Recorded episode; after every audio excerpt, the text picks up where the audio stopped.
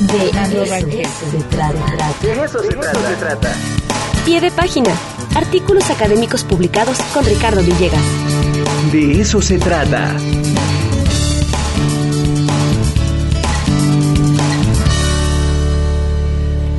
Bueno, ya está con nosotros Ricardo Villegas, el tocayo de los tocayos. ¿Cómo estás? Ahora ando en el Carolino, imagínate.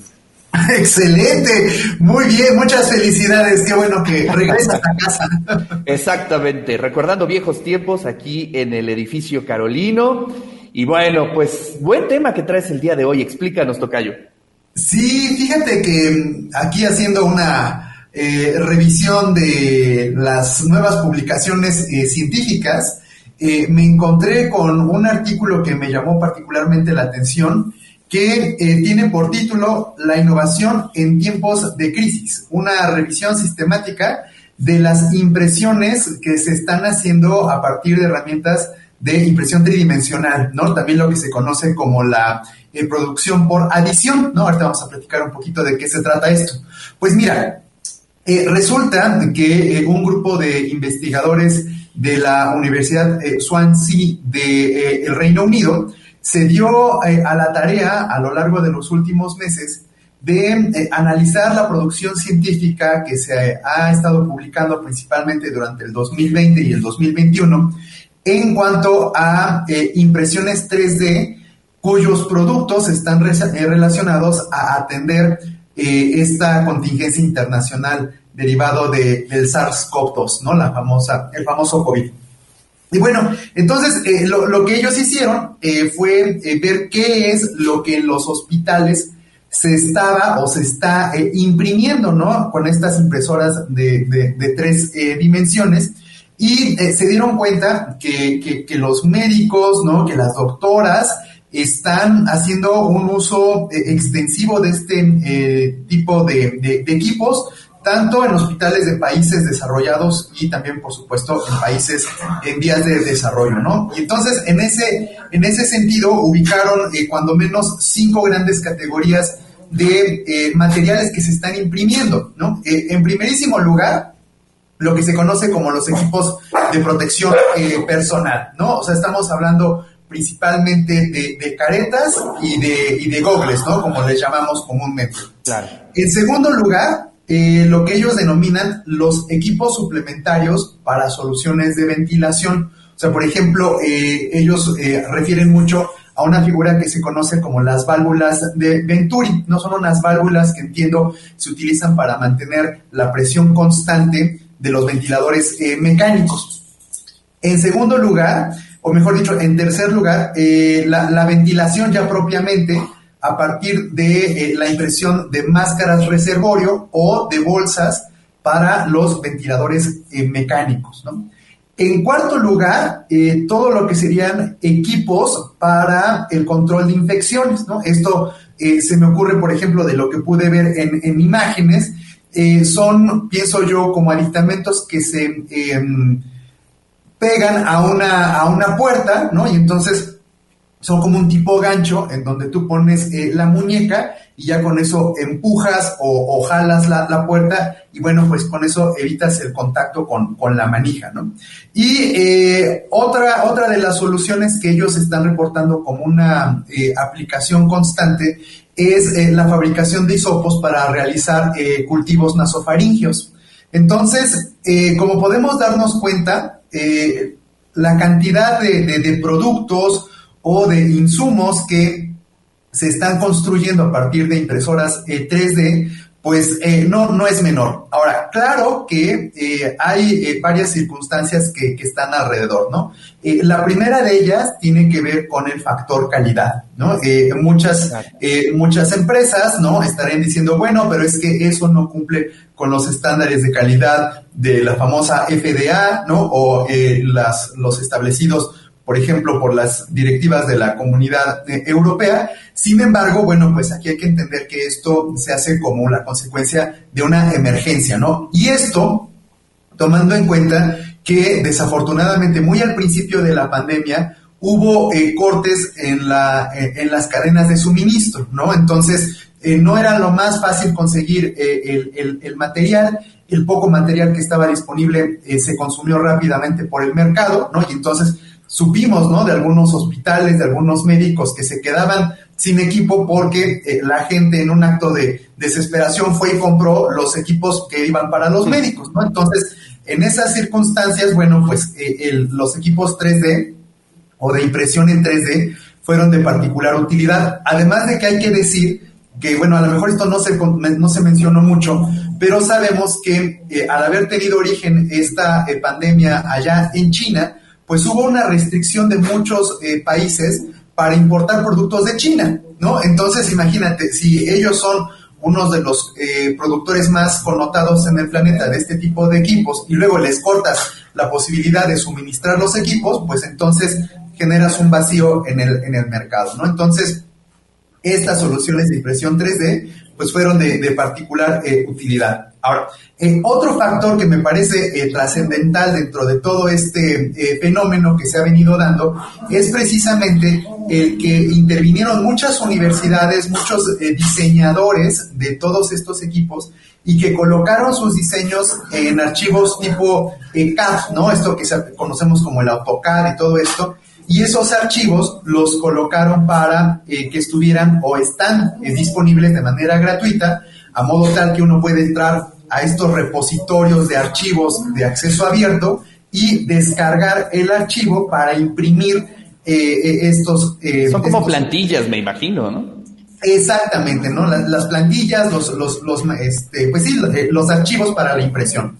Ahora, otro factor también favorable, encuentro yo, es eh, la materia prima con la que se eh, imprimen eh, estos equipos y prácticamente todo se está imprimiendo con ácido poliláctico, ¿no? Que esto es propiamente un bioplástico que se produce a partir de la caña de azúcar, del almidón de maíz o de la yuca, ¿no? Que es un arbusto. Entonces, la consecuencia es que todos estos equipos pues son biodegradables, ¿no? Por la naturaleza de la, de la materia prima. Entonces, eh, bueno, como podemos darnos cuenta, eh, hay una eh, área de oportunidad muy bien aprovechada a lo largo de los, de los últimos meses y que la misma Organización Mundial de la Salud vio con, con, buenos ojos y tan fue así que le pidió a muchos organismos que relajaran un poco sus exigencias en términos de estándares de calidad para que pues entendieran que esto era una emergencia y cuando decimos bajar un poco el estándar de calidad no quiere decir comprometer la salud de los médicos o de los pacientes, sino eh, simple y sencillamente entender que esto puede ser eh, de particular utilidad. Inclusive, fíjate, una de las aplicaciones que también me llamó muchísimo la atención es que eh, construyeron o están utilizando unas válvulas para repartir el oxígeno que se genera a partir de un ventilador mecánico y atender a más de una persona al mismo tiempo sin que la presión de oxígeno eh, reduzca, ¿no? Y entonces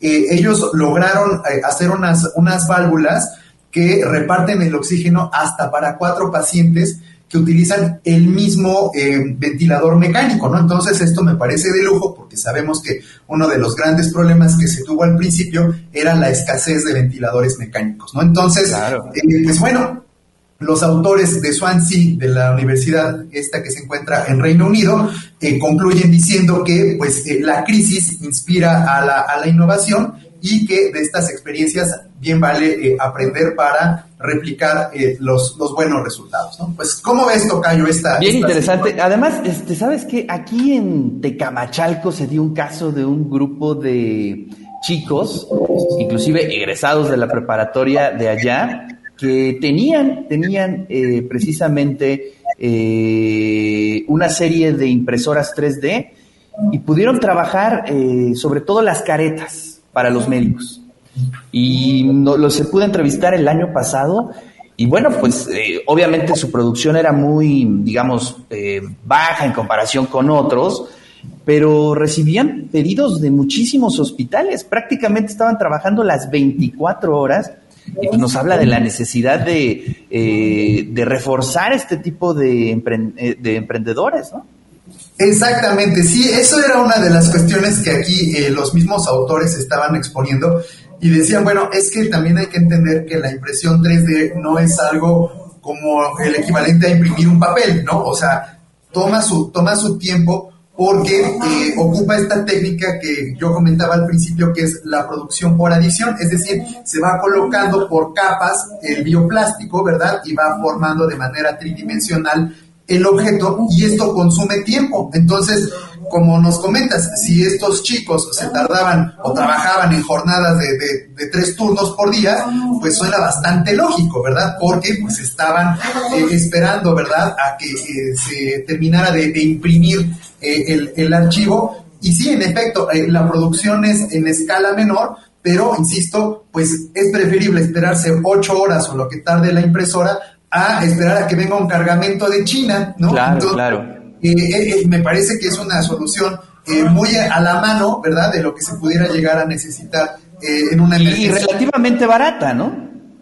Y relativamente barata, ¿no? Muy, muy accesible y de verdad que fue muy útil, ¿verdad? El que los estos diseñadores, ¿no? Por ejemplo, yo veía ahora un repositorio de estos archivos, es totalmente gratis el acceso y de excelente calidad, ¿no? Por ejemplo, dentro de los laboratorios que entraron a hacer estos productos, entró la Universidad de Stanford que crearon unas máscaras en tipo buzo, ¿no? Con un snorkel y eh, de la máxima calidad posible y totalmente gratis para descargar el archivo e imprimirlo. Maravilloso. Ya escuché a tu perrito que anda ahí peleándose con alguien. No, no te preocupes, suele pasar. También allá en mi casa Sicarú hace de las suyas, es parte de la atmósfera de la nueva normalidad pero bueno, oye, pues está bien interesante. Eh, digamos, eh, ¿en México tienes conocimiento de, digamos, estos proyectos que se estén llevando a cabo? Sí, fíjate que esto es eh, igual una, una, oportunidad que se puede desarrollar a nivel universitario. Estamos pensando precisamente en, las facultades de diseño industrial que pues propiamente se ocupan de estos diseños pero también aquí ver esta otra cuestión interesante que es lo relacionado con los derechos de propiedad intelectual. ¿Por qué? Porque esos diseños, claro que tienen eh, derechos de propiedad intelectual, pero aquí hay una característica particular. Eh, quienes hacen el diseño eh, no es que renuncien a esos derechos de propiedad intelectual, sino que conceden un uso libre de, sus bienes, ¿no? Entonces, me parece que pues una enorme cantidad de las escuelas en México que eh, tienen entre sus eh, áreas de estudio el diseño industrial, eh, bien pudieron haberse sumado a, estos proyectos y si no fueron a nivel de diseñadores, pues como tú bien dijiste en el caso de los colegas de la preparatoria, a nivel de impresión de esos diseños.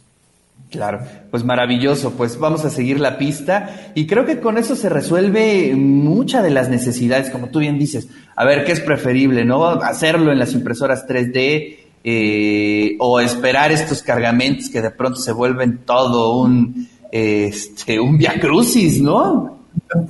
Exactamente, sí. Eh, fíjate que aquí ellos eh, bien estaban comentando, ¿no? Estos, estos autores, que es tomar ventaja de las herramientas que se tienen a la mano que eh, se traducen en, soluciones eh, inmediatas. Inclusive, fíjate, hacían referencia a un caso particular, no sé si eh, quienes ahora nos ven o nos escuchan, se acuerdan de un conflicto que hubo en Las Vegas allá en el año 2017, de un tiroteo. Y entonces se generó una emergencia en, en esa zona turística de Las Vegas.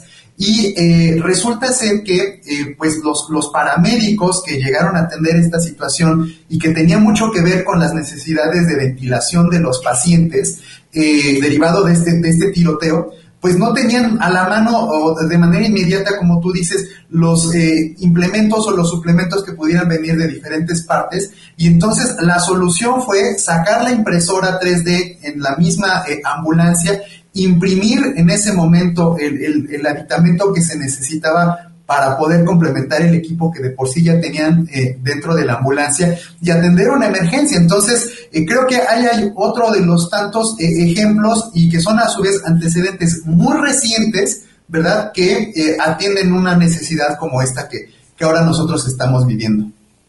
Pues maravilloso. Muchísimas gracias, Tocayo, y te mando un fuerte abrazo. Un abrazo, hasta siempre, nos vemos. Bueno, pues ahí está la información, la columna de Ricardo Villegas. pues sí hay que resolver, este, hay escenarios en donde pues hay que echar mano de lo que tenemos y este ejemplo de los chicos de Tecamachalco es una muestra muy, muy, muy, eh, digamos, realista de lo que se puede hacer y además se puede resolver de una manera positiva. Así es que felicidades a todos los que emprendieron este tipo de proyectos y yo les recuerdo que tenemos